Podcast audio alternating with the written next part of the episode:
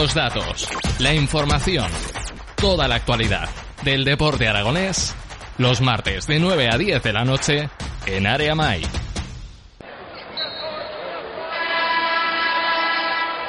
Programa número 54. Y esta noche tenemos el placer de, poder charlar y seguro que es distendido y largo con, con Josejo. En la actualidad, con José Josarria, en la actualidad está llevando el pisando área en, 15 Televisión y en Ebro FM pero su currículum como periodista es bastante largo y extenso y espero que nos lo cuente. Eh, esa va a ser como normalmente en las charlas que hago que tengo con los periodistas, la primera parte la hacemos de, periodismo y luego ya nos centraremos de, nuestro Real Zaragoza de Sin Sabores, que tan mal sabor de boca nos dejó con el, con el, último, partido contra, contra el Leibar.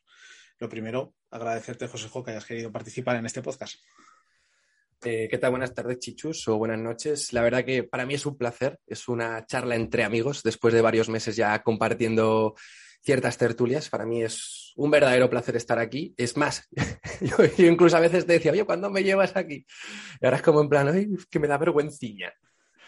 Pero bueno, sí, sí, estoy contento, la verdad que muy contento, con ganas de contarte todo y sobre todo pues de tener la sensación de, como en su momento mi compañero Pablo Palomares, de ah, qué se siente cuando te preguntan algo. En plan, no simplemente en el supermercado si quieres ticket o no. Lo primero, ¿qué te llevo a estudiar periodismo? Porque es una carrera que toda la jornada joven de, de nuevos periodistas que hay, visto desde la perspectiva de cómo está el periodismo ahora en estos momentos, lo considero pues dicho abiertamente, es una, lo considero una puñetera locura y lo voy a decir llanamente por cómo tratan los medios de comunicación a, sus trabajadores. Eh, ves el, el periodismo que había en los años 80 y 90 de investigación, ves el periodismo que había en aquellos entonces a lo que hay ahora y desde luego pues que tiene que haber mucha vocación detrás para, entrar en este mundo. a ver, es que creo que tengo que matizarte varias cosas, ¿vale? Desde mi punto de vista, vale, pues, eh, como quien dice, voy a sacarme la copa de vino ya, que esta noche va para largo. Eh, yo realmente vocación periodística, yo recuerdo cuando tenía, cuando estaba en quinto de primaria, actualmente tengo 28 años, yo en quinto de primaria me acuerdo que iba al colegio siempre con una radio, ¿de acuerdo? Y escuchaba las bromas de San Bernardino, ¿vale? Quien no se acuerda, eh, creo que era Andaya, si mal no recuerdo en su momento. Y ahí yo escuchaba la radio cuando iba en el colegio. Todos los niños pues estaban por ahí, que si con sus tebeos, que si con sus cosas, yo me ponía una radio a mi madre. Entonces ahí se empezó a germinar un germen, eh, una bacteria que a día de hoy pues ha resultado, pues, pues yo qué sé, vamos, haciendo apología del periodismo, del, del COVID, he dado positivo, pero vamos, en cuarentena larga. Para mí, realmente, mi prioridad era ser humorista, que al final es una de las profesiones que estoy ejerciendo. Y, pero humorista e ingeniero de caminos. Total, que yo proseguí, sí, sí, la cara que acabas de poner de, madre mía, esto, digo, no sabía que, esto estuviese bueno, ¿no? Como dice, mierda con wasabi, pues me está gustando, ¿sabes? Sorprendente. Pues eh, yo quería, porque me encantaban los trenes, me encantaba el diseño, la estructura, la arquitectura de carriles y demás, y a mí me, apetecía, por lo tanto yo quería ser humorista y, y también ser ingeniero de caminos. ¿Qué ocurrió? Que la travesía del bachillerato pues, fue bastante complicada y me di cuenta que las matemáticas se me daban bien, la química se me daba bien, la física se me daba bien, pero no prestaba atención, por lo tanto es difícil entenderlas.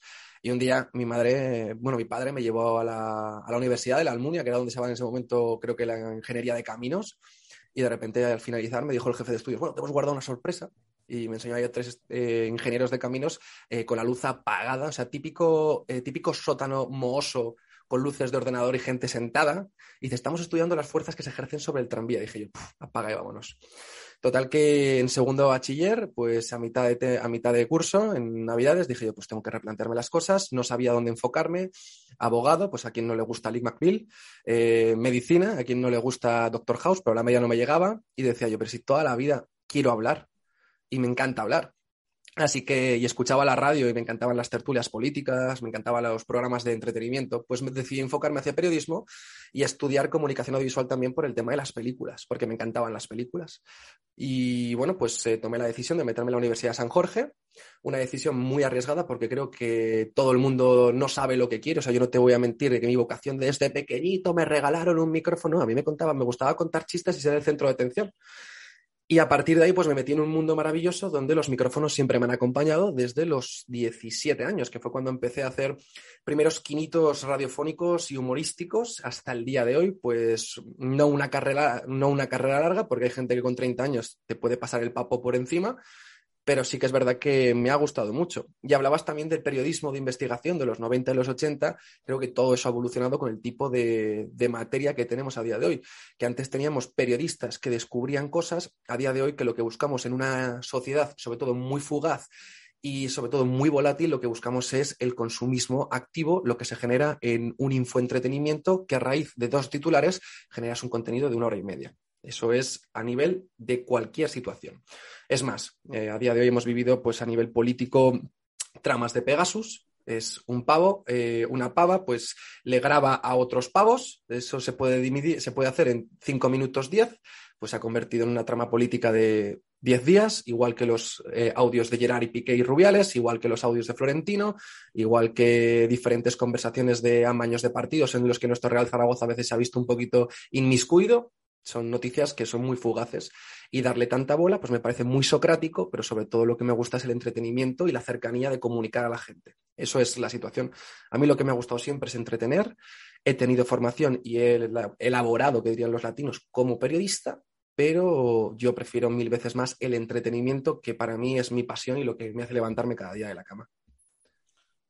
No te va, no te va a poner en un, en un aprieto. Apriétame. No, no, no, porque va a ser complicado. Que, Fustígame. Has estado en unos cuantos medios. ¿Qué, conclusiones sacas y en cuáles has estado? ¿En cuáles quieres decir que has estado? Claro, puedo decir todos, la verdad que puedo decirlos. No tengo ningún inconveniente, pues eh, para aquellos que, que, todavía tengan remordimientos de lo que pasó en su momento, pues he estado en, ¿cómo se llama esta situación? Pues mira, mi primer medio radiofónico podría decir que es Radio 4G, podría confirmar que es Radio 4G, vinculado también a un par de tertulias locas que pasé en Ebro FM, en Radio Ebro en su momento, que esto creo que mis actuales jefes desconocen que estuve en su momento ya en sus pequeñas filas.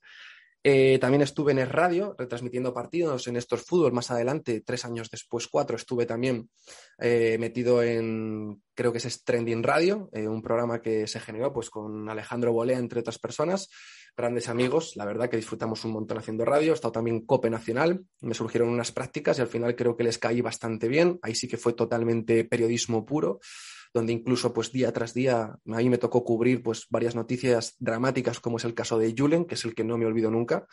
Creo que fue una de las primeras cosas que me tocó cubrir. También estuve en Única FM durante seis meses en los Morning Show, donde disfrutaba muchísimo con Iván Torres, que actualmente está en Cadena 100 eh, y también he estado, creo, eh, bueno, estuve también en Inglaterra trabajando en Postmute, en una radio de, mm, era Express FM, que era una radio que se hablaba únicamente, o sea, era un Ebro FM, pero únicamente del Pompey, o sea, ya no de segunda división, sino de tercera, de League One, eh, siguiendo los movimientos durante tres meses, pero ahí me pilló al bicho, entonces se acabó la práctica. Y luego también he trabajado pues en en canales de YouTube, he estado también en un Burger King durante dos años trabajando, en la parque intercalaba pues con diferentes tertulias radiofónicas, eh, he estado también repartiendo panfletos, repartiendo paquetes. Yo nunca he parado, ya te he dicho antes fuera de micrófonos que durante un, no creo que haya parado un mes en mi vida desde los 18 años, a no pesar de haber estado en paro mucho tiempo. Y luego ya pues estuve también en un medio inglés que era City Explorer que lo que hacía era presentar programas en inglés de diferentes partes del mundo para conocer diferentes ciudades de habla inglesa. O sea, nunca, never stop it. Y en Polonia, pues bueno, estuve cubriendo pequeños eventos, pero eso sí en castellano. ¿Cuál sería, porque desde luego el elenco de todo lo que has contado es bastante extenso, el abanico eh, se, abre, bastante. ¿Qué es lo que te gustaría hacer? Un magazine de, entretenimiento. O sea, creo que lo que nunca he destacado. de esos que no existen como tal. Existen, pero se fustigan y se maquillan. Es decir, tú en televisión, por ejemplo, ves ahora mismo programas sin, sin criticar, ¿vale? O sea, lo que pasa que en televisión o en radio lo que tienes es un corsé político o corsé directivo. Y es que desde arriba, la resistencia, por ejemplo, quizás podría ser lo más cercano a lo que a día de hoy tienes como una liberación del entretenimiento puro y duro. Hasta hace poquito sí que lo era, ahora mismo se ha convertido más en un proyecto más comercial donde se ve a los propios eh, trabajadores, como puede ser el David Broncano, que están cansados de ese formato. La vida moderna es el que más me gusta a mí.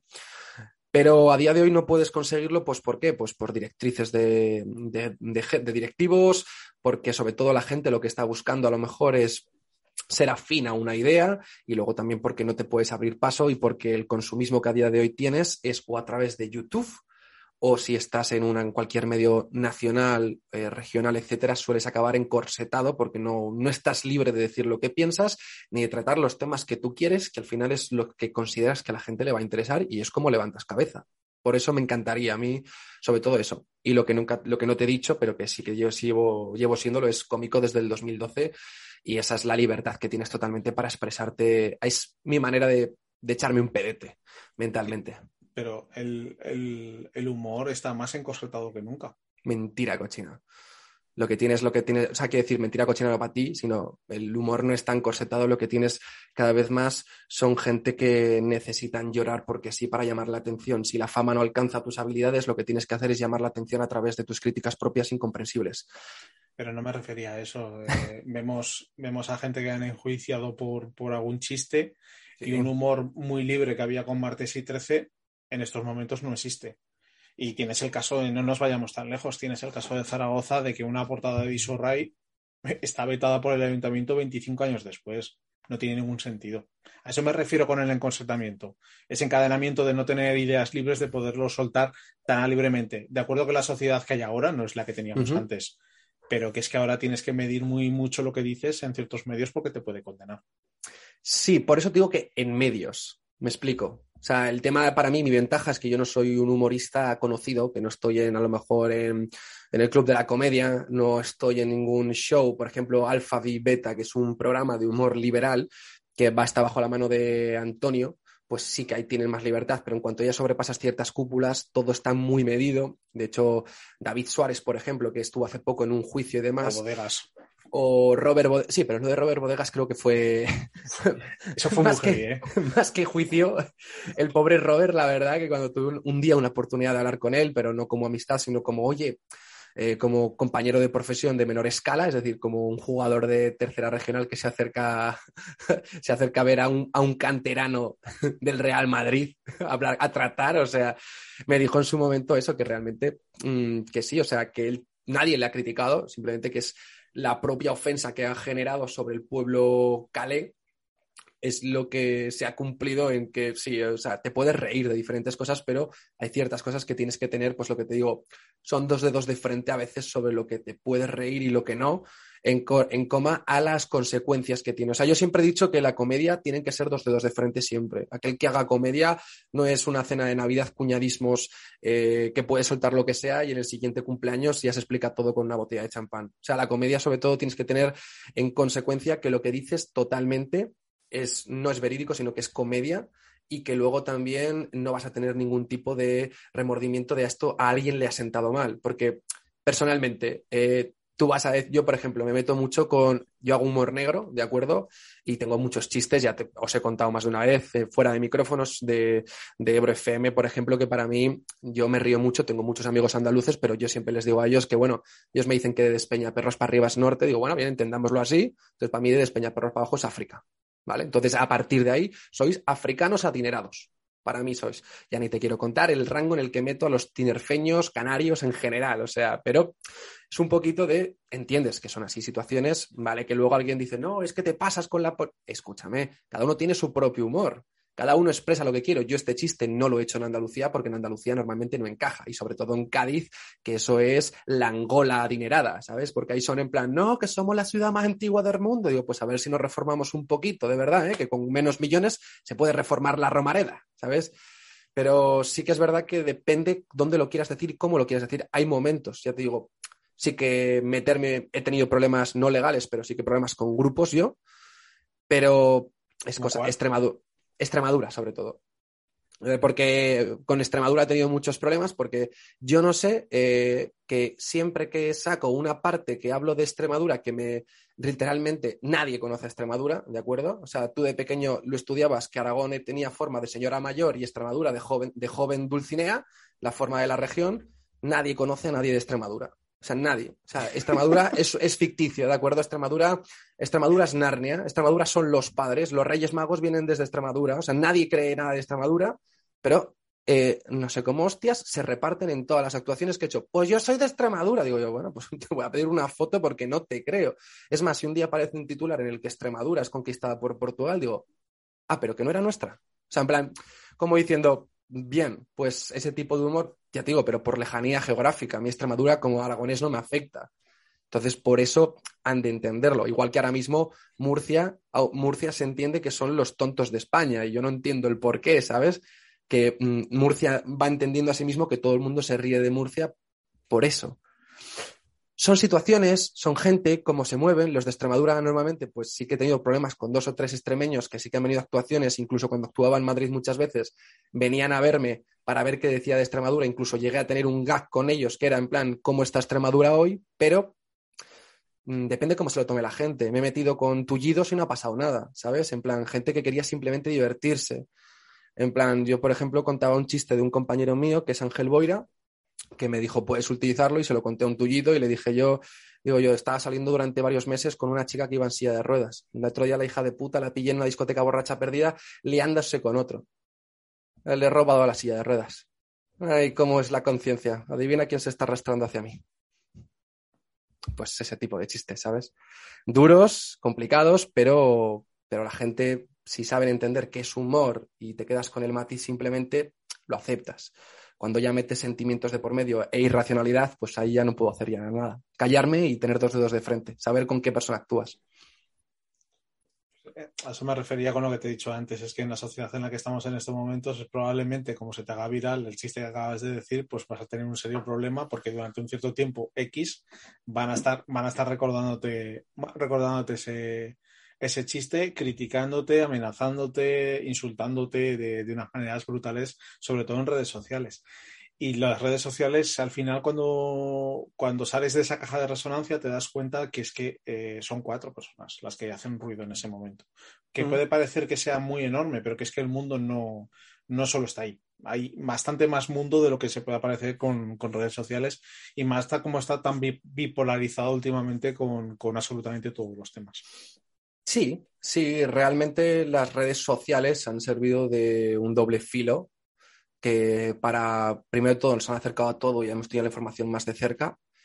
Te puedo decir que en grandes redacciones Twitter es fundamental, ¿de acuerdo? A día de hoy creo que Twitter hizo un análisis de 300 millones de cuentas, 350 millones de cuentas que había, quedan 50, 50 millones de cuentas activas. Y digo yo, vale, 20 son de famosos y 30 millones de periodistas que son famosos, es decir, lo más similar a hacer una rueda de prensa con un tweet y aparte está, pues un 10% serán de la gente que critica a los famosos, ya está, simplemente. Pero sí que es verdad que, como has dicho tú, que algo viralizado, igual que muchos titulares de prensa, son canutazos sacados de contexto.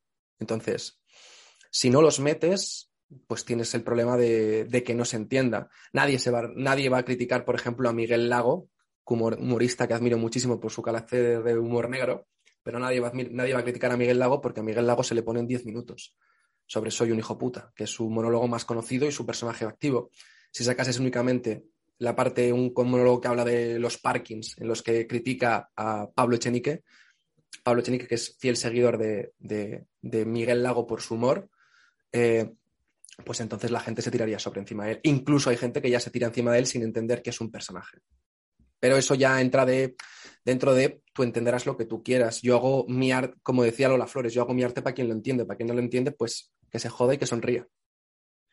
Yo, como he dicho muchas veces, he llevo muchos años yendo a, diferentes tertulias, participando en diferentes programas y al final siempre digo lo mismo. Digo, yo no soy culpable de lo que tú, de lo que yo haya dicho. O sea, yo no soy culpable de lo que tú hayas entendido, sino yo soy culpable de lo que yo he dicho. Ahora ya lo que quieras entender o no es problema tuyo. Pero tú eres una persona muy querida. ¿eh? Tú eres. Escúchame, tú eres un, tú eres un Gandhi, ¿eh? A ti la gente te, te quiere, joder. No. No, no, me, no me engrandezcas que, que, eso no es así. La figura, el presentador de Areamay es querido en el mundo entero. Yo, a la la gente me lo dice, me lo dice. Y, a ver, qué decir, yo, por ejemplo, que tras, eh, trabajo con, pues, con muchos tertulianos, independientemente que pues eres uno de mis más queridos, por supuesto, pues que al final... No que me hagas la pelota, ¿eh? Vale, pues perfecto. Eres, eres uno de mis... Eh, eres uno de mis tertulianos favoritos que sale de lunes a viernes.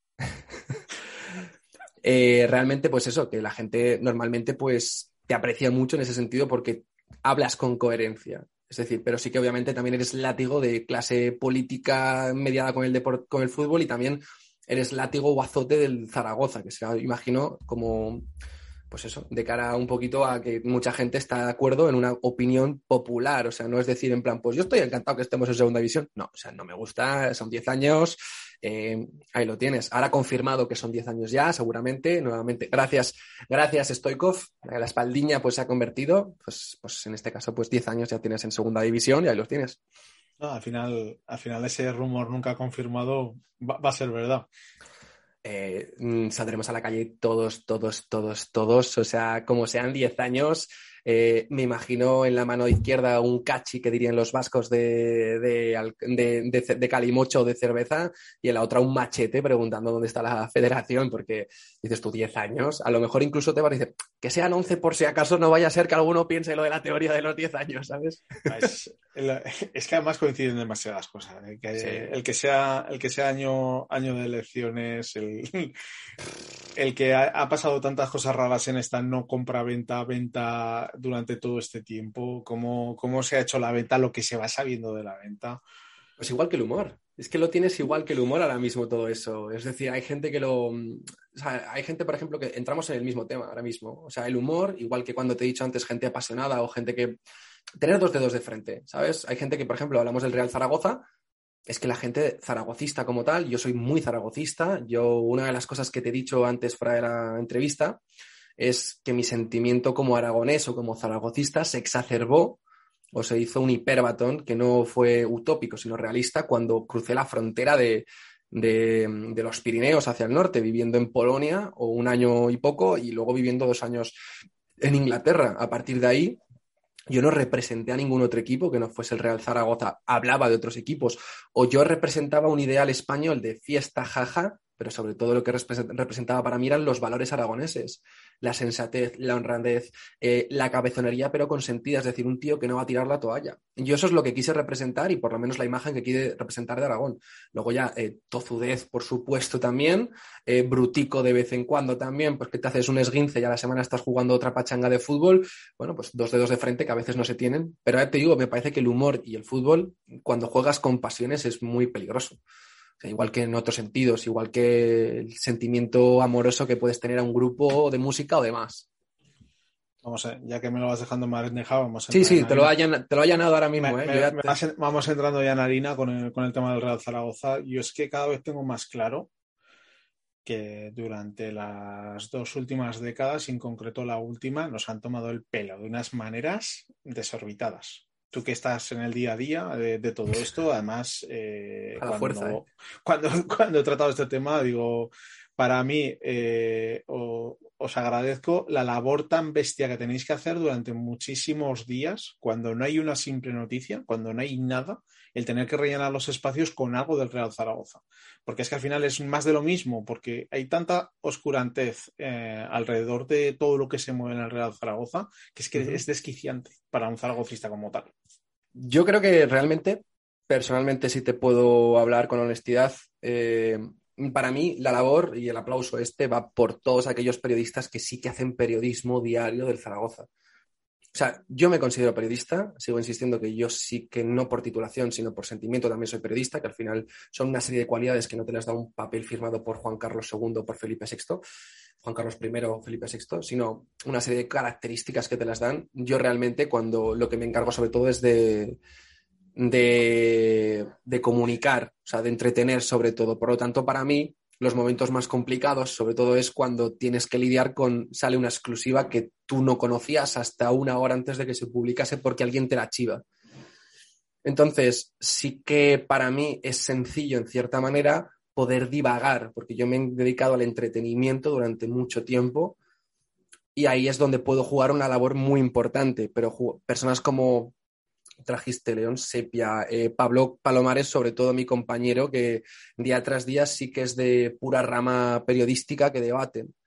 Yo lo que intento sobre todo es traer la máxima información y preparármelo, preguntar a las fuentes que tengo, confirmar ciertas cosas, pero sobre todo es lo que, lo que intento hacer es lo de mi programa, que mi programa no es una hora y media de periodismo, porque eso no le interesa a nadie. Como te he dicho, son cinco minutos a través de eso intentarte reír de la mala situación que estás y sonreír de la vida porque el fútbol es entretenimiento, es ocio. No debería ser mm, frustradez, que no sé si esa palabra ni existe y todo, pero la acabo de inventar y la registro yo. Para mí,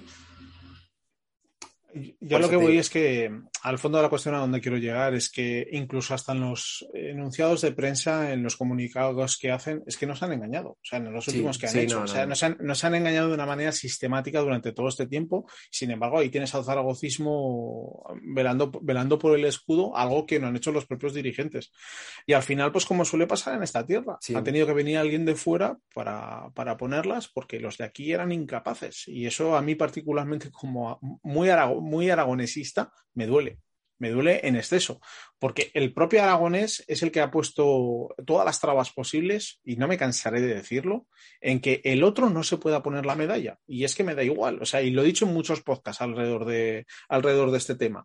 Han querido eh, no van buscando el beneficio para la, para la, propia comunidad, para el propio Zaragoza, que sería el mejor espejo que podríamos tener hacia afuera de manera internacional para, para, tener una proyección de nuestro equipo de fútbol. Y solo hay que ver las empresas que se están moviendo porque ya han dejado de ser sociedades anónimas deportivas, han pasado a convertirse en, promotores, en, en, unas empresas gigantescas, con una cantidad de promoción de, de espectáculos que se prevén en los próximos años brutales totalmente brutales. Y aquí, y aquí llevamos anclados en el pasado desde, desde finales de los 90 en que ninguna corporación política en la que han pasado todos los colores, tanto en comunidad como en diputación como en ayuntamiento, han conseguido desencastillar el tema, el tema del estadio, que es fundamental para que, para que volvamos a estar en primera división, para volver a poner la comunidad autónoma, para volver a poner Zaragoza en, en la esfera europea y poder tener un equipo en primera división. Y sin embargo, nos seguimos arrastrando dos décadas por, pues, eh, y durante diez años seguidos por segunda división por cabezonería de la clase política, de la clase económica y de los dirigentes que hemos tenido. Y ojalá, y ojalá el que venga ahora le dejen hacer. Exactamente. O sea, eso te quiero decir yo ahora mismo, ¿vale? O sea, tienes razón a nivel de que el Real Zaragoza ahora mismo es historia es historia de cara a España, ¿vale? Cada vez que alguien te pregunta por el Real Zaragoza, tú agachas cabeza. ¿Por qué? Por todas las insolencias que ha habido. Esto ha sido comúnmente denominado una merienda de negros. O sea, es, una situación en la que todo el mundo, eh, desde que entró un tal Agapito, que Agapito vino bajo el brazo con el, bajo el brazo con el estadio hasta el primer día que las, que las grúas empezaron a moverse y se lo paralizaron todo, entró con esa idea, o sea, entraban con el tema del estadio y el estadio ha sido pieza clave totalmente de cualquier tipo de negociación. El tema de la entrada de la fundación fue medio estadio, o sea, medio, medio equipo aragonés, Alierta, Salvanos y luego obviamente también bajo mano se ha confirmado que hubo una intentona hablar con los políticos de poder intentar hacer un estadio ellos, que saben que es la viabilidad totalmente. Dos veces, dos veces. Por lo menos Entonces, yo tenía constancia de una, pero ya me acabas de confirmar dos. ¿Dos? Dos, la primera que, la primera que se les la primera y por recordarlo. Antes de que, antes de que termine la legislatura, se ponen todos los partidos de acuerdo, menos Izquierda Unida, y casualmente salen las elecciones y sale Zaragoza, Zaragoza en común, que viene de Izquierda Unida, que tiene en la mayoría y por lo tanto puede, por urbanismo, parar esa concesión a 75 años. Y luego tienes la última intentona con Jorge Azcona a la hora de hacer la reforma del estadio. Pero es que antes de eso tienes la paralización del PSOE al campo del Partido Popular en Valdespartera, la paralización a PSOE Chunta del campo de la Romareda, la paralización judicial del campo de San José. Es que te pones a mirar hacia atrás y los datos que te ponen encima de la mesa es que en Zaragoza se han tirado 5 millones de euros en proyectos que no se han llevado a cabo. Con 5 millones se podrían haber hecho barbaridades a nivel de ciudad. Y sin embargo, se han perdido, se han perdido para irse a la puñetera papelera. Para, no, para, no, para no verse en absolutamente nada. Y ahora ya entraremos en el tema de la romalidad porque es que eh, va a ser, va a ser durante, se va a hacer largo el año, se va a hacer largo imagínate, imagínate ahora que eso hablaremos ahora mismo. Yo ya, he mostrado mi opinión más de una ocasión, yo nunca me escondo, pero quería decirte que imagínate, yo a veces pienso las cosas desde otro punto de vista, ¿vale? O sea, vamos a intentar, no, no, es que sea en plan un tío que vive en el mundo de Happy, pero intenta pensar. Si a Agapito le hubiesen concedido el tema del estadio, ¿en qué situación se hubiese encontrado el Real Zaragoza en las manos de un pavo que no tiene ni puta idea de gestionar un equipo de fútbol? ¿Vale? Esa es la primera. Imagínate la segunda posición en la que Alierta con un 51% subyugado a las decisiones de Forcén y de Yarza, quien todavía se ha confirmado hace poco de que van a seguir hasta primera división, que hubiesen sido no un 51, sino un 91, porque eh, carcomían, fagocitaban esas opciones, el estadio en mano de estas dos personas, que no voy a criticarlas, pero sí que voy a decir que no, me no estoy de acuerdo en mucha de su manera de gestionar, sobre todo cuando una misma persona es juez y verdugo. Es decir, a través de su periódico critica y dictamina lo bien que está haciendo el Real Zaragoza. Y el Real Zaragoza es él.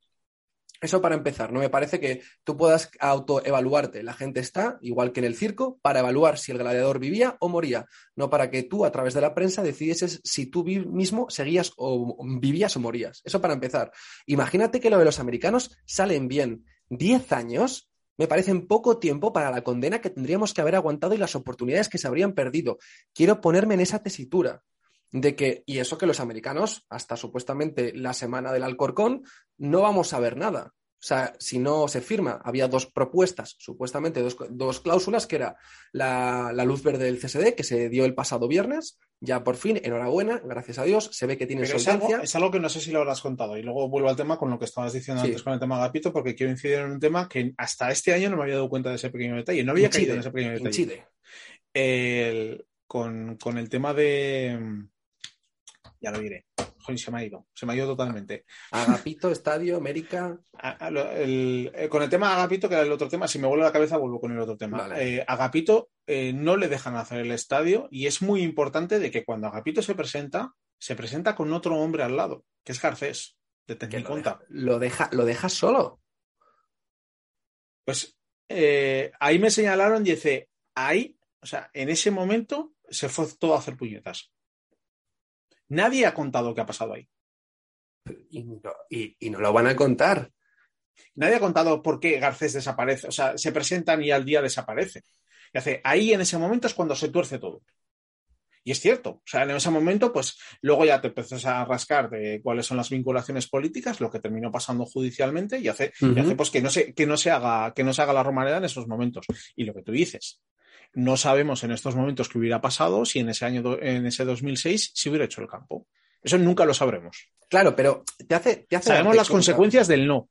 Claro, pero te hace darte cuenta de cómo está la situación. De hecho, eh, desde aquí, eh, bueno, habéis hablado más de una vez en este podcast de la labor que ha hecho Jesús Zamorano de entrevistar a gente como Agapito, como Fernando de Yarza, entre otros.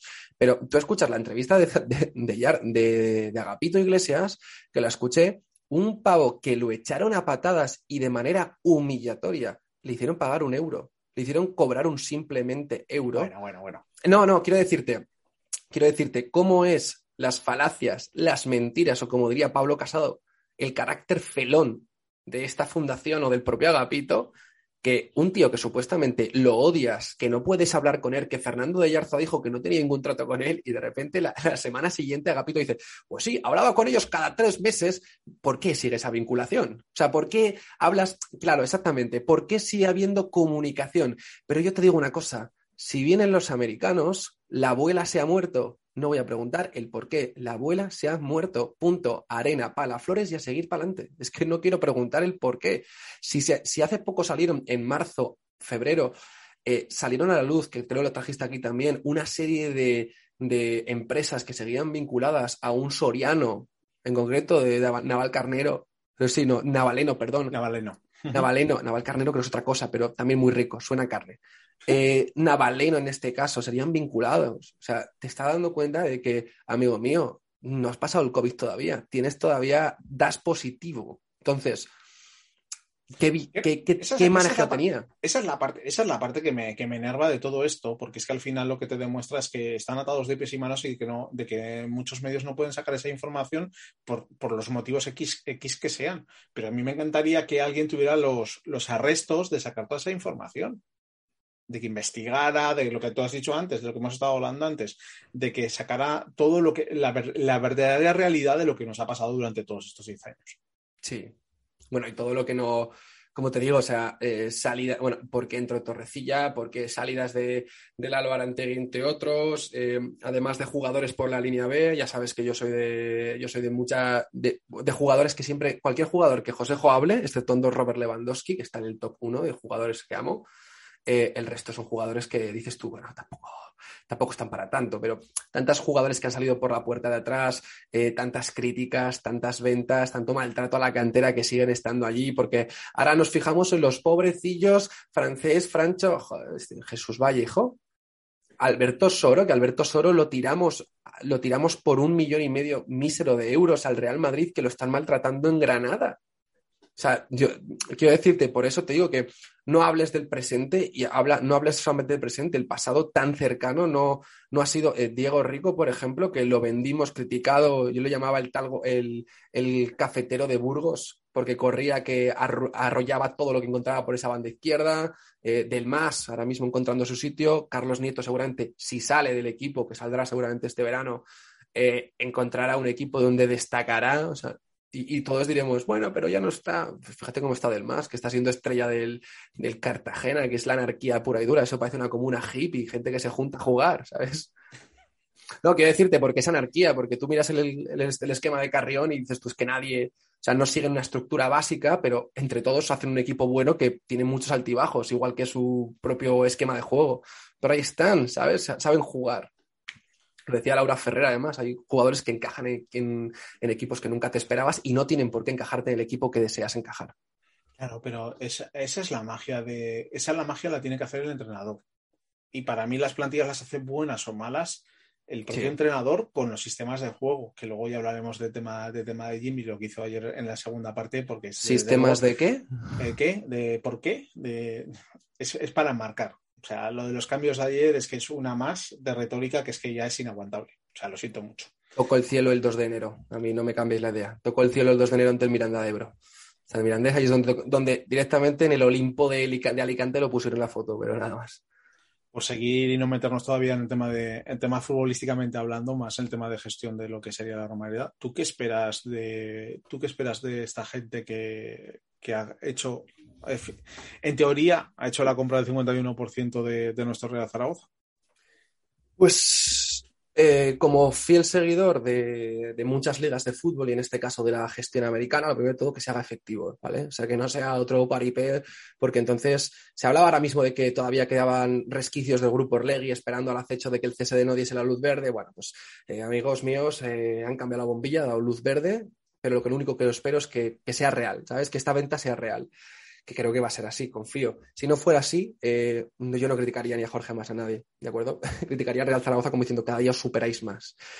Yo espero por lo menos que, que, la situación del Real Zaragoza, por lo menos con los americanos, es que le den un lavado de cara a lo que viene siendo un abuelo deportivo que no ha sabido aceptar, no ha sabido aceptar que el fútbol ha cambiado y que el fútbol es negocio. Eso es lo primero que quiero que entiendan. O sea, ya vale de, política arcaica de comunicación, para empezar, de, cuestiones, de cuestiones intransitables de que la Romareda únicamente el césped lo pisan los jugadores, de cerrar las puertas a un aficionado. Suerte tenéis, y esto lo digo como zaragocista y no como periodista de Canal 15 TV, quitad afuera eh, a mi empresa, porque esto es mi opinión privada, suerte tenéis de tener una masa social tan grande si hubieseis sido el poliegido no os iba a comprar nadie, chatos.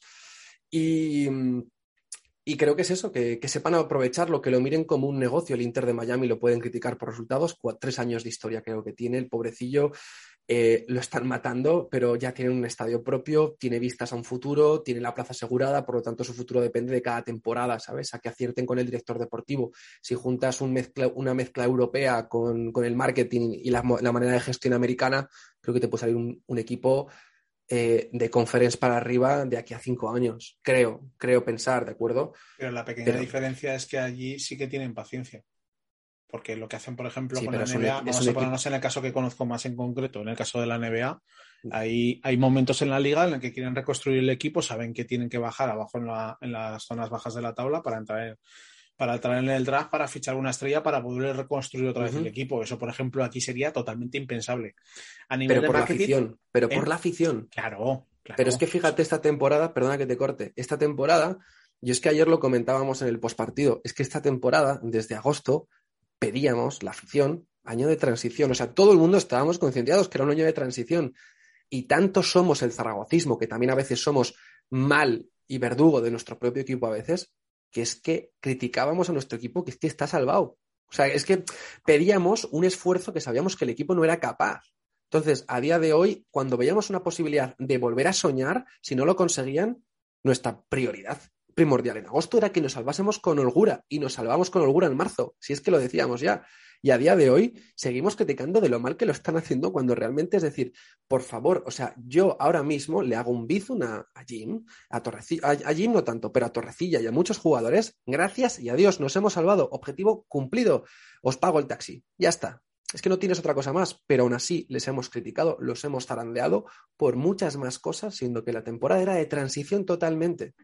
Esas son las dos partes, tanto el equipo como la propia afición. Yo no, te compro este argumento porque ellos mismos decían que el argumento era muy diferente y empezó, empezó siendo el director deportivo el que íbamos a estar en la pomada hasta el final de la temporada y, al final pues se ha, demostrado que no, que se ha hecho francamente mal, pero ellos mismos son los que nos han metido en... Jim le ha salvado el culo a Torrecilla con lo de la pomada. Si no llega a ser por Jim, bueno, eh, y Torrecilla gracias, que se y gracias que se gana ese partido porque ya estaba en la, ya estaba en la, de la calle y que, y, que, y que consiguió revertir una situación en la que todos estábamos con las manos en la cabeza de que se nos volvía a repetir otra vez lo del año, lo del año anterior.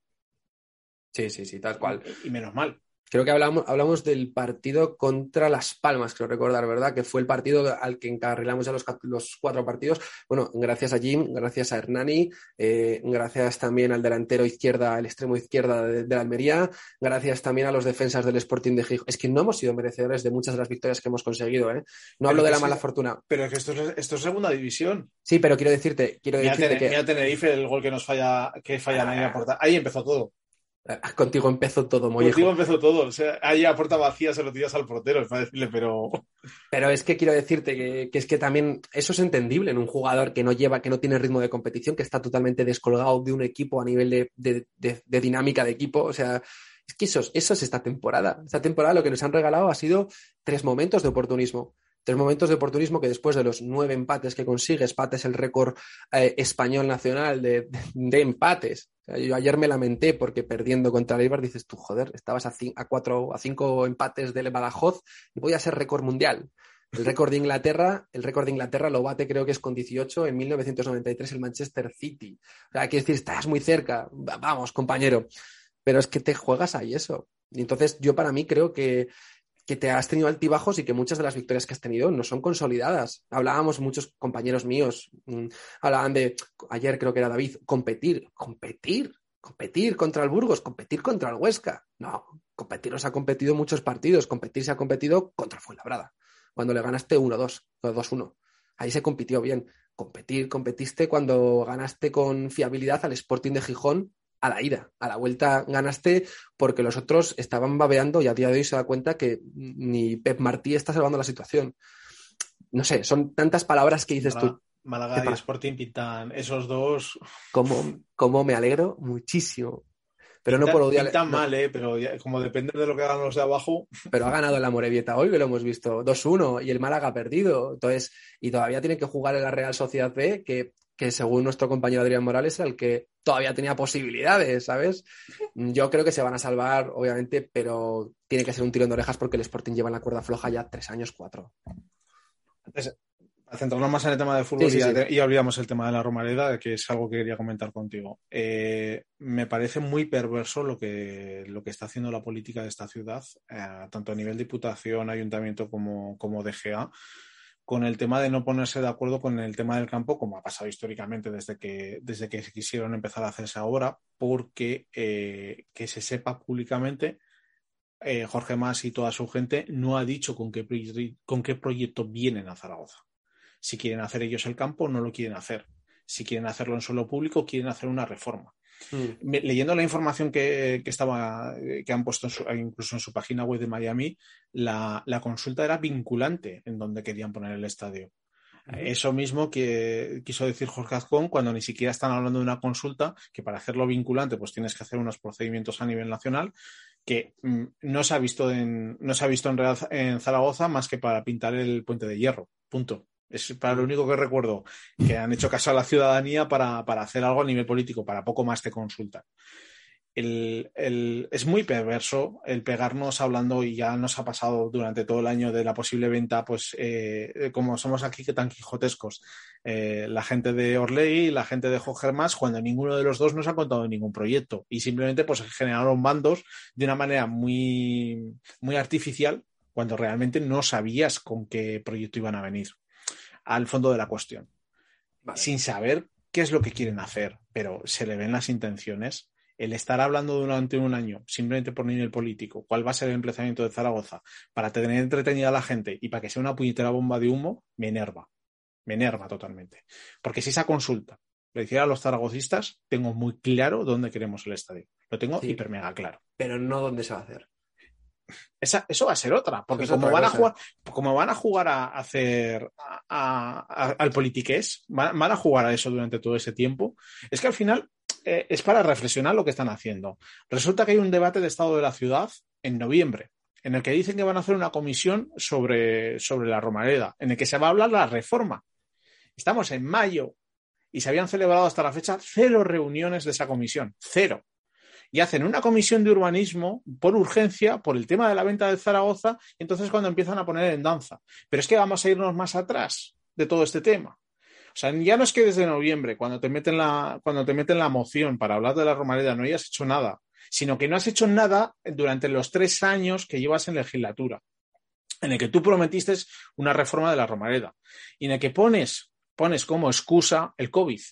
Y resulta que tú entras en el ayuntamiento en mayo y el COVID fue en febrero del año siguiente. Y lo pones como excusa que no se ha podido ejecutar por eso. Dejarnos de mentir, de hacer el paripé. No llegasteis a un puñetero acuerdo. Y me enerva, me enerva totalmente. Me pone de muy mala leche. Porque es que al final se van a pegar durante cuatro años hablando de la nada de la nada, sin ver ningún proyecto y siendo totalmente eh, oscuros con las intenciones de dónde poner el campo o, a dónde querer llevar el Real Zaragoza. Y me enerva. Y como si fuera periodista, me lo pasaría en grande, como decías tú antes, porque estaría sacando información y chinchando día sí, día también. Pero es que es muy lamentable la situación de cómo, de cómo están tratando al zaragocismo con algo tan vital como es nuestra catedral, como es la Romareda. Es que yo creo, si te puedo dar mi opinión en este caso, que yo creo que la respuesta es que sí. Eh, si me dices que no, cambiamos de tema. ¿eh? Ya sabes que yo. sí, sí, ya. ya, Todo tuyo. Yuhu. Eh, yo, punto número uno. No, persona. Esto todo es una opinión. Punto número uno. No creo que haya dos cláusulas para comprar el Real Zaragoza, dos, dos características para que la, se, haga el pago o el pagarés de las acciones de Alerta. Hay muchas más. No creo que sea la luz verde del CSD, ni creo que sea la permanencia virtual, porque si no, querido amigo Jorge Mars Santos, George Plus Sense, eh, estás perdiendo el tiempo. O sea, podías habértelo comprado hace tiempo y haberte puesto ya ritmo a construir, a, construir un equipo desde cero. Eso para empezar. Creo que una de las piezas clave fundamental por las que todavía creo, esto es una opinión, no es información, sigo insistiendo, siguen vinculados sobre todo Forcen, es porque Forcen está siendo el, o sea, está siendo la manera o el enlace de comunicación con la alcaldía entre Jorge Más y la alcaldía para el nuevo estadio. Y hasta que Jorge Más no entre entre, o sea, Jorge Más no tenga una opción clarividente de que el estadio, en cierta manera, como lo han conseguido en Estados Unidos, vaya a ser casi totalmente suyo, eh, no vamos a ver un Altani 2.0 aquí en Zaragoza. Para quien no sepa quién es Altani, es el jeque que compró el Málaga con vistas a reformar el puerto y luego no lo dejaron. Eso es lo primero. Perdona que te, corte, Josejo. ¿Qué pasó con Zaragoza en común y la concesión de la Roma durante 75 años? Que es que lo podías tener firmado. Pero que es que la política es tan caprichosa. Sí, pero que es así. Que, te lo puedes tirar abajo. Pero cuando ves un cerdo, todo el mundo quiere coger algo de comer. O sea, es que es así. Y en España nos pasa muchísimo. Ya lo sigo insistiendo. Es que cuando ves un tío. O sea, ¿por qué quieren construir ahora mismo un estadio? Porque, se, porque Rubiales les ha comido la cabeza de que en 2030 se va a hacer. O sea, yo no voy pavoneándome de que voy a hacer un. Preséntate primero una candidatura de 2024 y saca el Mundial adelante. Luego ya lo ves como una prioridad, porque para que tener una cartuja 2.0, ¿sabes? Te puedes, te, puedes, te puedes construir el rancho de Bertinos Porque, chato. Eso para empezar. Si tú compras un estadio, es porque el, el, Real Zaragoza lo necesita, no porque quieres estar en una candidatura de 2030. Si no llegas es por la desidia política que llevas durante varios años. Y ahora mismo, limpiarte el culo para coger el tren son todo prisas. Siempre quedan manchas. Eso para empezar.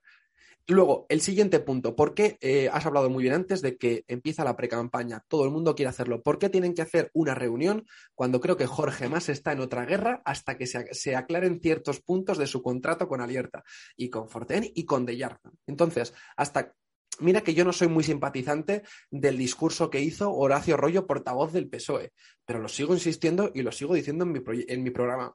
Estoy totalmente de acuerdo con Horacio primero, el que primero tiene que mover la primera piedra es Jorge Masanto, futuro presidente del Real Zaragoza. Y el alcaldía, ayudar. ¿De qué interés tiene que tener el resto de partidos? Porque creo que realmente más allá de Podemos y realmente el PSOE, el resto de partidos, también de todo tipo de ideologías, han apoyado. O sea, ¿de qué te sirve reunirte cuando estás hablando en papel mojado y lo que estás haciendo es asustar a un cervatillo que es el que va a comprar el estadio? Jorge Más acaba de... cervatillo no. Cervatillo, pero en cierta manera. Pero quiero decirte, si tú quieres traer a un tío que realmente lo que va a hacer son sus negocios y una de las principales ciruelas de ese pastel va a ser el estadio, lo que no tienes que hacer es asustarle ya antemano diciéndole que aquí el pechito fresco de la política. es que eso quítatelo que venga un tío y negocio directamente contigo. Esa es mi opinión. Que venga el tío que quiere negociar y facilítale las cosas si hay situación de poder ganar todos. Lo dijeron una vez, el reporte económico de la Copa del Rey en Sevilla fueron 200 millones, cuatro días, 200 millones. Imagínate un mundial. Imagínate que te juega aquí Perú contra Senegal. Es que no, o sea, es que te he puesto equipos como si es Liechtenstein contra Luxemburgo. O sea, quiere decir que es que va a tener un reporte económico mucho mayor. Y ya no simplemente eso, estadios que te pueda, copas del rey que puedas tener conciertos, que el último que tenemos es el de Alejandro Sanz en la Romareda, ya para rematar de pisar ese césped. Pero es que el ayuntamiento, el ayuntamiento de Miami se ha tirado durante cuatro años negociando con Jorge Más cuáles eran las condiciones para dejar hacer su estadio privado. Y mil millones de dólares, no lo olvides. Es que no simplemente son los cuatro años, que a nivel de tiempo es diferente. Por eso la gente, cuando alguna vez me dice por el programa. Eh, eh, vamos, y, lo podemos, y lo podemos dejar grabado hoy. O sea, me juego lo que quieras, o sea, lo que quieras, o sea, la cena donde te dé la gana, que Zaragoza saca menos, mucho menos, de lo que ha conseguido Miami para su ciudad. Sí. Porque eh, todos esos intereses no van a ser porque Miami estuvo, estuvo mirando hacia su ciudad. Y aquí ciertos actores están mirando por su bolsillo. Sí. Y no se está negociando en las mismas condiciones. No, no. O sea, es que por supuesto, es que yo sí que veo una gestión doble, o sea, veo que haya un porcentaje municipal, me parece lo más justo.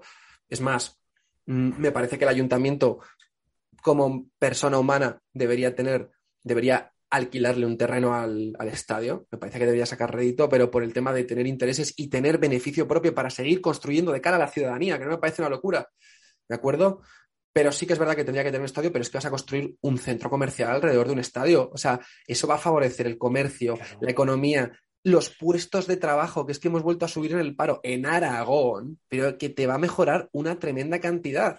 Y ya no simplemente eso, vas a colocar futbolísticamente hablando un estadio que se puede celebrar, no una final de Champions, pero una Copa Coca-Cola o la Copa Audi o la Conference puedes jugarla en un estadio como es Zaragoza, que es que se jugó en Dansk. En Dansk se jugó la final de la Europa League. Dansk, una ciudad donde yo he estado viviendo, bueno, viviendo no he estado muchas veces de paso por amigos míos cuando vivía en Polonia, una ciudad que son tres ciudades costeras, que es lo más parecido a lo que junta Salou, Benidorm y Peñíscola. O sea, eh, que es que ha tenido una final de una Europa League. Imagínate Zaragoza, que es que triplica esa situación y tiene más beneficios. Pues es que lo tienes. Claro, pero es que te pones a mirar que te lo, que te lo pasé, porque es otra de las cosas que, la gente no, está, no está hablando, y está hablando incluso con los periodistas, de, de, cómo se tiene que hacer el campo, de cómo te dice la FIFA que tienes que hacer el campo, de cómo lo tienes que hacer la UEFA. Te pasé los dosieres.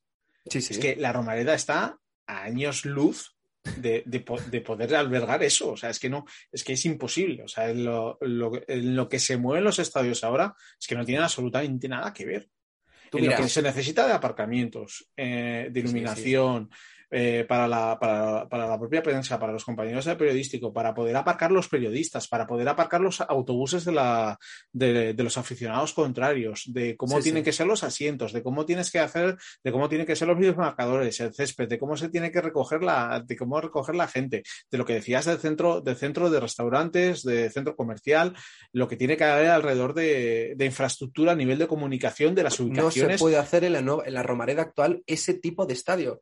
Yo por eso es que por eso te digo, es que a mí me da pena, porque sí que soy melancólico. De hecho, el otro día, el sábado, hubo la feria del trueque zaragocista y yo me compré un estadio, un, póster muy bonito, por cierto, de cuando decía fecha de inauguración del 7 de septiembre de 1957, partido contra los Asuna, ¿vale? Ese es el, el, póster que tengo yo. Si queréis un nuevo estadio, zaragocistas, acordaos de estas palabras y nos jugamos también una cena. Olvidaos de la Romareda. hablé con Santi Estuve, Esteve, tuve la oportunidad de que estuve en el programa de Buenos Días Zaragoza en Uria Pamplona y hablé con él de tú a tú, de zaragocista a zaragocista, sin ideología de por medio. Y me dijo, ¿tú no crees que se puede hacer un estadio? Santi, no se puede por la sencilla razón de que toda la infraestructura que deberías montar, principalmente, ¿qué haces durante una temporada, dos o tres, con todos los zaragocistas que hay? Te puedes organizar, sería complicado, pero podrías hacerlo, ¿vale? Vamos a proponer que se puede organizar para que lo puedas ver, vas quitando de graderío en graderío, ¿vale? Se puede hacer más o menos. Pero es que todo lo que tienes que añadir con una ciudad ya montada alrededor y unos túneles y un parking, etcétera, no se puede gestionar. Tienes que empezar de cero. Esa es la cosa.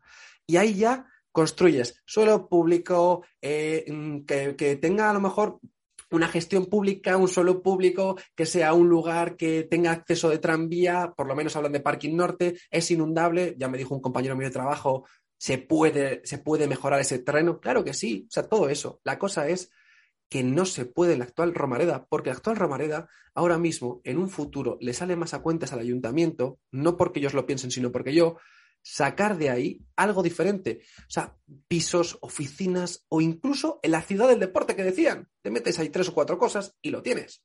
Lo tienes hecho, pero es que la Romareda tiene que ir en un lugar diferente para ser un estadio categoría 4 con posibilidad de ampliarse.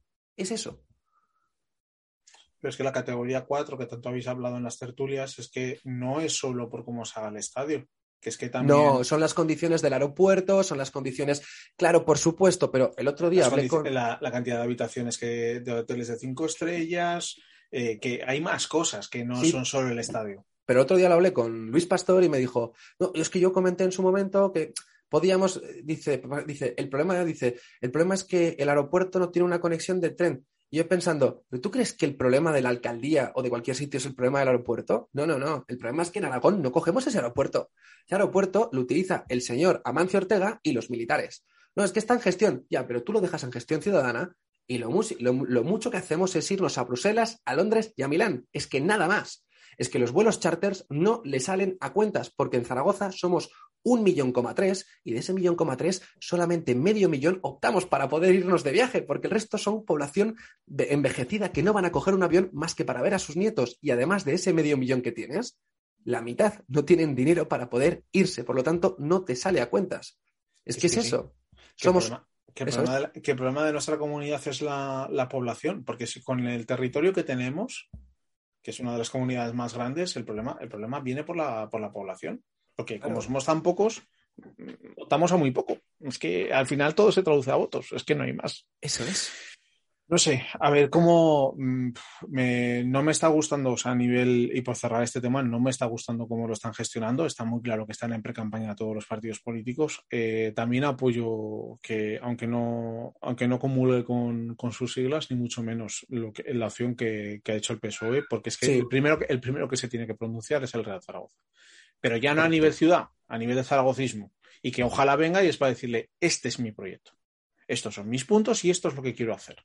Y que sean transparentes, totalmente transparentes, que será fundamental para que empiecen con buen pie para la siguiente temporada, tal cual.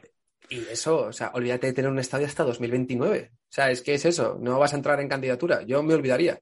Yo miraría que lo que haces ahora mismo no lo hagas un chapucero corriendo y mal, bueno, sí, vamos a cerrar el tema del estadio porque si no aquí nos pegaríamos eh, igual que las obras, ¿sabes?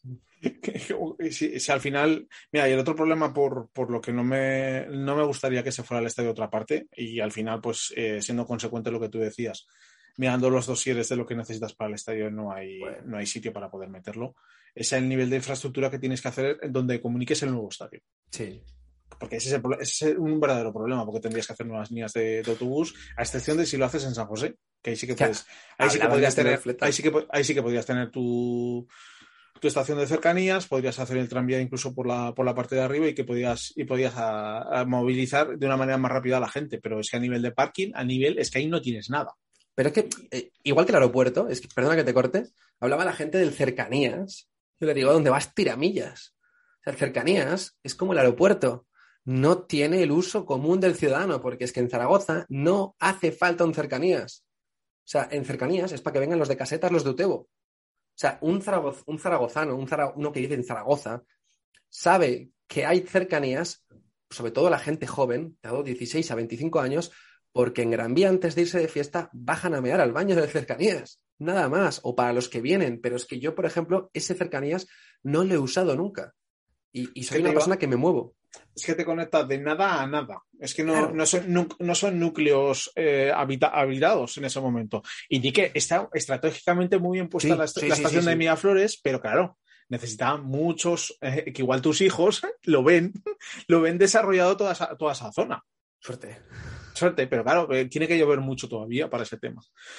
Cerramos tema de la normalidad y empezamos ya con, tema de empezamos con tema de director deportivo. Por lo que hemos estado hablando, tienes, tienes, muy claro de que Torrecilla ha cumplido todo su, todo su ciclo dentro del Real Zaragoza y que no tiene que, y que no tiene que continuar. Torrecilla cumplió ciclo en el momento en el que llegó al Zaragoza, creo yo. O sea, yo creo que Torrecilla vino aquí de vacaciones. O sea, el otro día hablaba mi compañero David Foz. Se hablaba de que Torrecilla había hablado ya con Sotillos. Escucha, Sotillos. o sea, eh, Central del Fuenlabrada. Sotillos. No, a lo mejor es el cambio que todo el mundo está esperando, pero ese es el nivel. O sea, eh, yo no voy a criticar nunca a los, a los mm, directores deportivos. Te traerán mejores, te traerán peores. Lo que critico es la manera en la que actúan y demás. Lo que has dicho tú. Empezaba a hablar con la pomada. Por supuesto que va a hablar de la pomada, si no hablaría muy mal de él. O sea, tiene que mentir para entrar bien. Se lo jugó a una cara, trajo con jugadores, que más o menos a mí hay ciertos que no me han disgustado, pero sí que estoy disgustado con algunos de ellos también, en cierta manera. Álvaro Jiménez no me ha disgustado, yo lo siento, sé que es unpopular opinion, pero a mí no me ha disgustado. El problema es que no encaja con el sistema de juego de Jim, eso para empezar. Cuando jugaba con Corpas y con Ramazzani en el Almería, era un jugador que llegaba como un falso 9, aún siendo el 9 referencia. Aquí ha tenido que jugar como hacía Haris Bukic con el Pipo Baraja, bajar a tres cuartos de campo y correr. Suerte. Pero Torrecilla lo que ha hecho ha sido traer jugadores que no han servido y maltratar la cantera. Y para mí, de hecho, esto es una opinión personal que no le cojo, no tiene ningún tipo de sentido, pero yo pienso que Jim, desgraciadamente, me sabe mal decir estas palabras, ha sido en cierta manera eh, una muñeca de trapo de Torrecilla para ejecutar sus órdenes. Si no, no vería intereses continuos en que jugaran ciertos jugadores en el campo. Y aunque Luis López me guste como futuro tercer central del Real Zaragoza, es que no tiene ningún sentido que juegue de lateral derecho Alejandro Francés cuando tienes a un canterano. Pero es eso. O sea, me parece que, Torrecilla sobra. Ayer lo puse, ayer lo puse en Twitter y es que eh, tanto el partido del Burgos como el partido del Eibar, lo único que entiendo es que, es que les hayan dicho que no continúe nadie.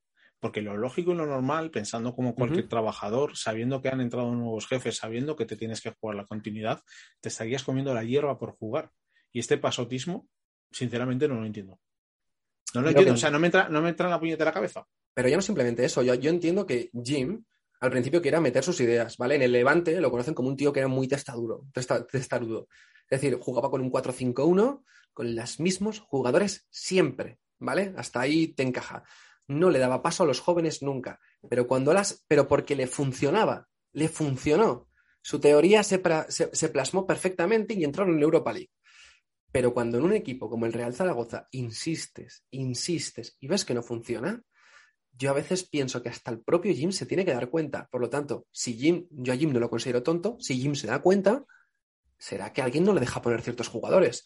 Es mi opinión, es la manera que tengo de atar un puzzle o de, enganar las piezas. Por lo tanto, me parece que el que está por encima de Jim y el que ha traído esos jugadores es Torrecilla. Esa es mi, idea. O sea, igual que se hablaba del, del Lalo y Nacho González, Jimmy Torrecilla me parece la misma repetición de matrimonio. O sea, es otro, otro marido más de Kardashian. Que ahora en el momento que el Deportivo Aragón termine, termine su temporada sería para empezar a probar jugadores como ha sido que Puche, te ha terminado derribando la puerta porque los jugadores que has tenido en ese puesto no, no han jugado y cuando pones a Puche cumple con muchísimo, con, muchísimo más mm, restos que el resto de jugadores que has puesto en esa posición. Y al final, pues ves que los que son.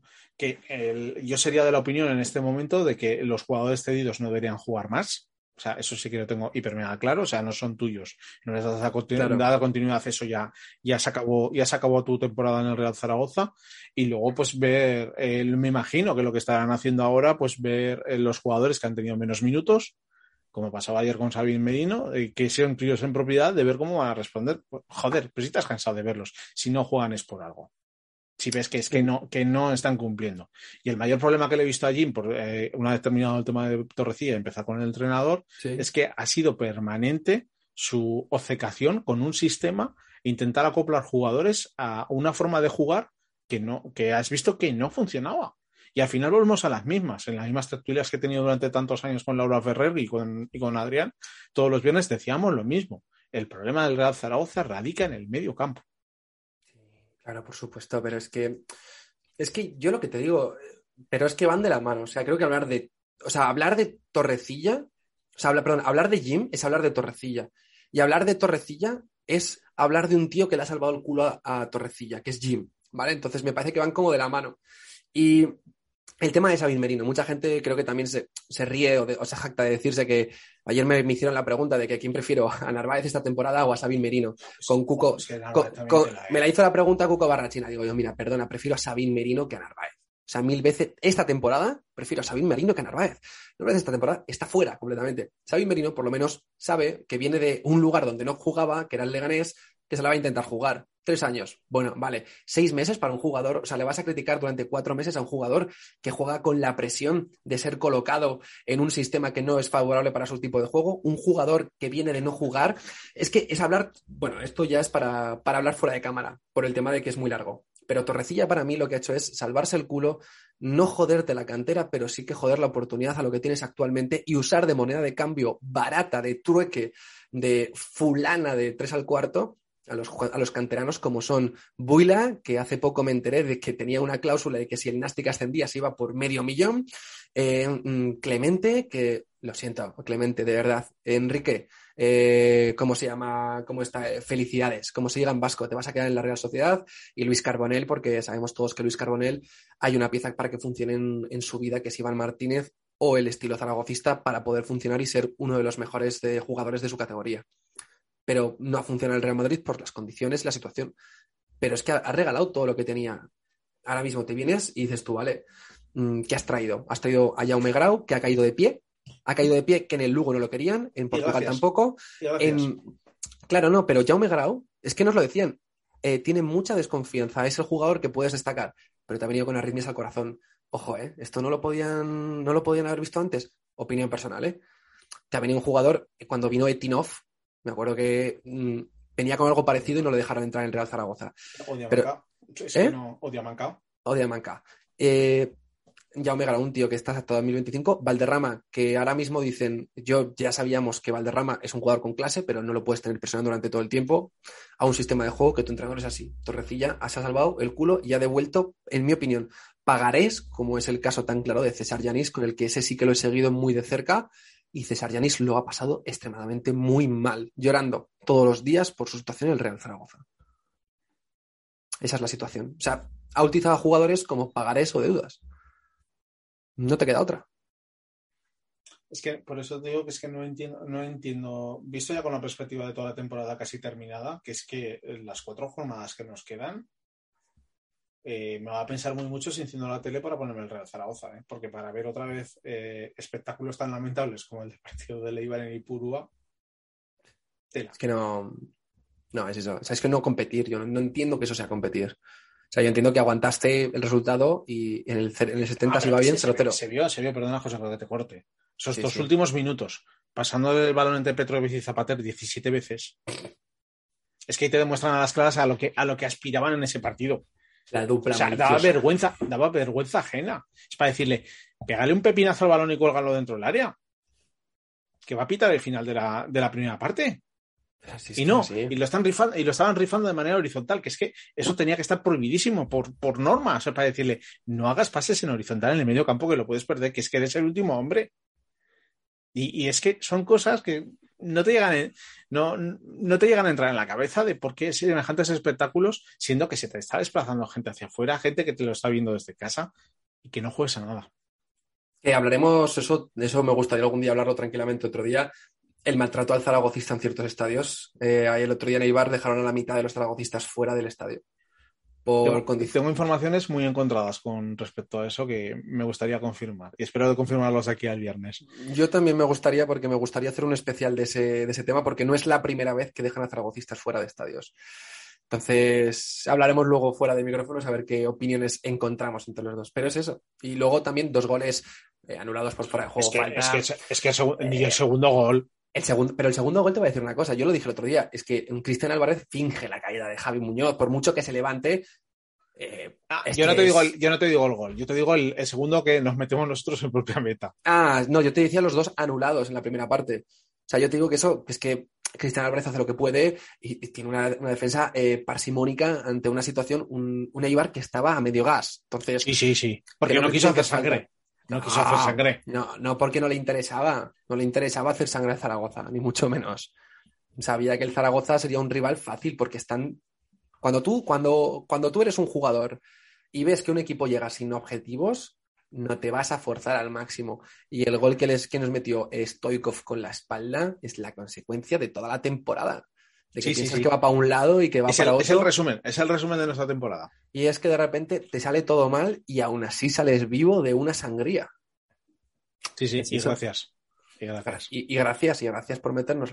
Lo único que tenía ganas de ese. O sea, yo, yo tenía ganas de que nos metiese uno, aposté al 0-4, pero porque sí.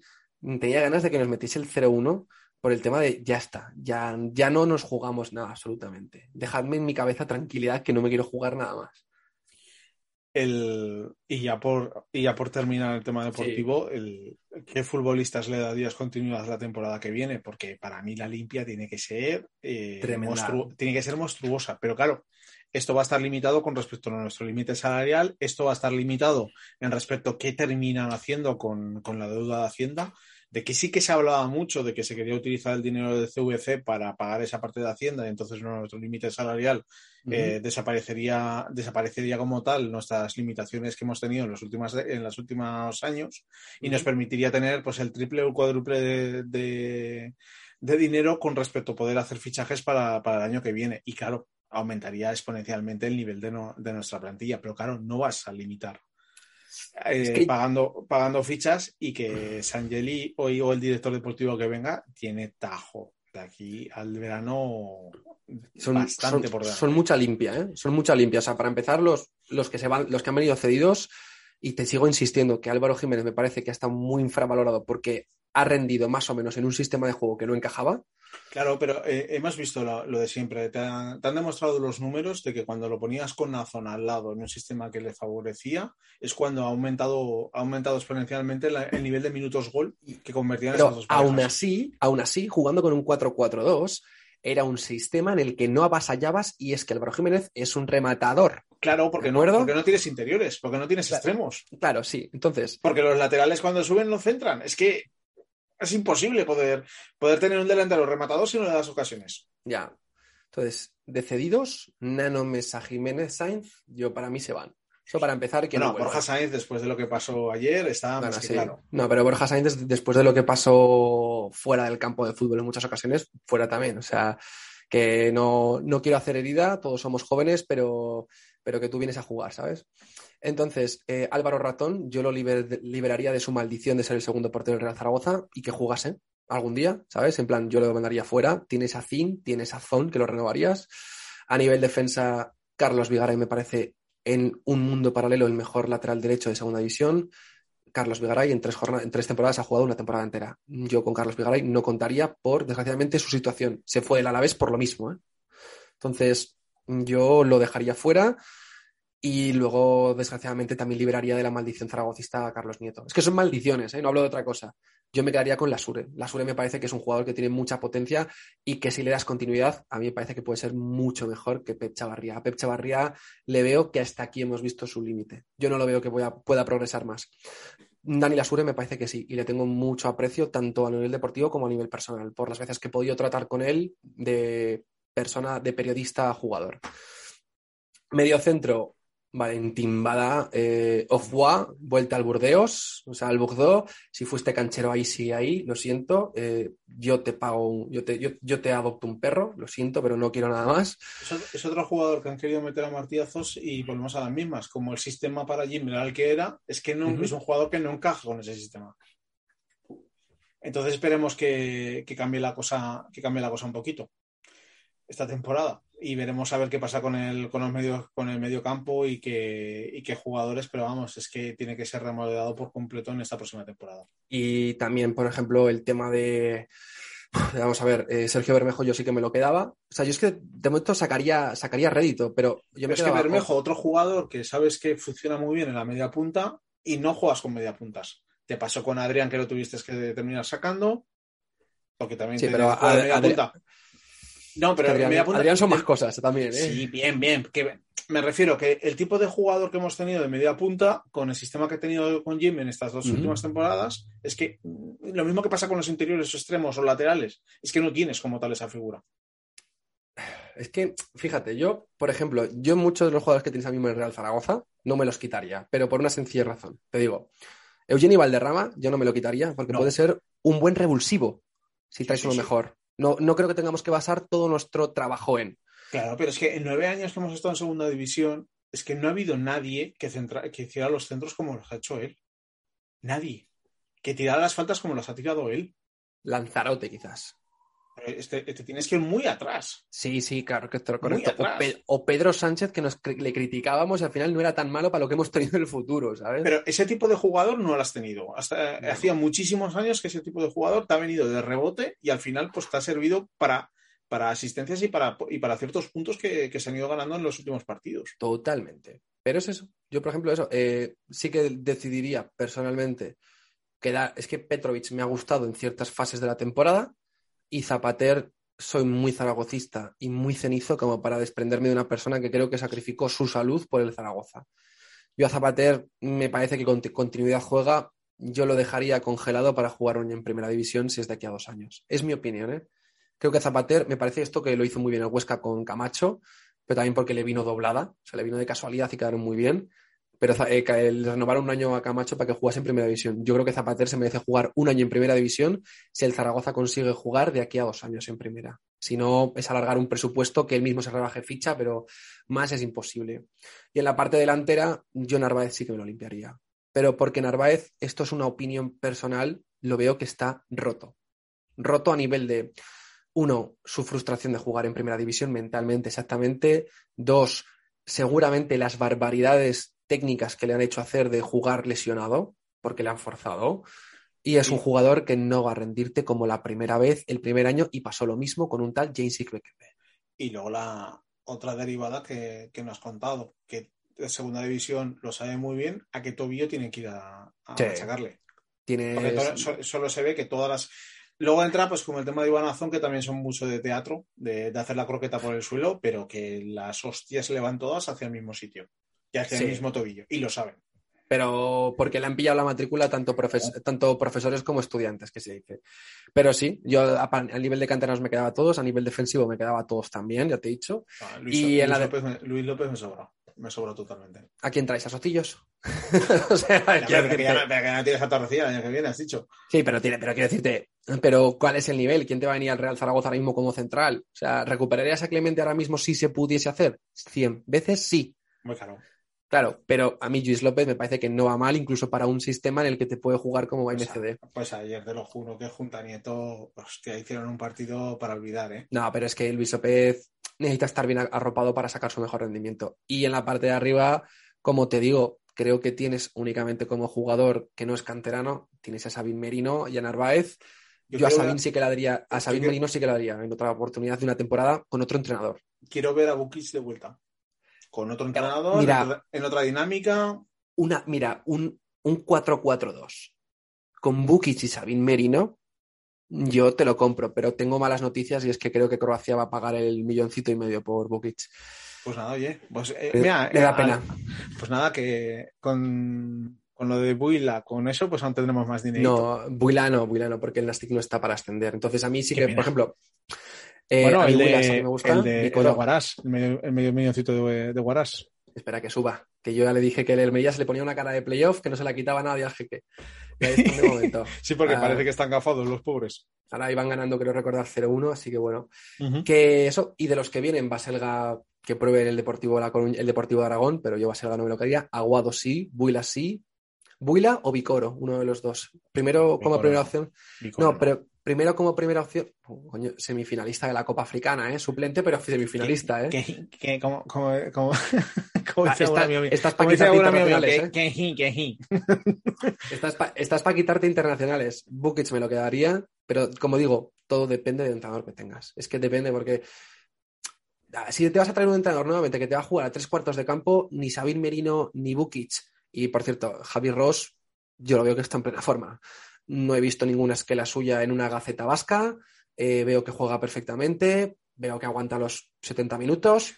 A mí me parece que puede jugar y puede ser rendimiento y se le puede dar una despedida digna del Zaragoza pero tiene, tiene la mochila demasiado. No, tiene muchos fracasos en el Zaragoza, no suyos, no, pero sí del club. Tiene una mochila, una mochila muy cargada, como para volver al Real Zaragoza. No lo sé, no sé qué pasa. ¿Qué, qué sigue pasando? Vamos a, a, ver si quieres jugar a futuro luego. ¿Qué entrenador y qué director deportivo traerías? José Gómez y Che Maragón. Esas son mis, mis opciones de favoritismo. Che Maragón con dinero puede ser Dios pero no va a venir. Luego ese, tipo, luego ese tipo de directores con dinero la pifia. Sí, pero no va a venir. O sea, no, estoy, estoy claro. Y José Gómez creo que tampoco. Y me encantaría, ¿eh? Me encantaría verle. Pepe Mel me gustaría también verlo. Pero Pepe Mel es allá bonito, porque hablaban de Cervera. Hostia, pero que con Jim tengo suficiente para el gol y punto, ¿eh? Yo prefiero entrar en playoff y subir que subir a primera división al final nos hemos acostumbrado a ese tipo de juego con Jim y al final nos hemos acostumbrado de que lo único que nos tiene que valer son los tres puntos en el casillero. Cuando te desesperas, nada. Pero, es que estabas desesperado de todas maneras. Sí, pero que es que lo que te digo, que prefiero quedarme, prefiero en lugar de subir de forma directa, ampliar el angosto camino hasta playoff con un José Gómez que te juegue bien, con un Pepe Mel que más o menos te proponga. Pepe Mel sacado injustamente de Las Palmas también, ¿eh?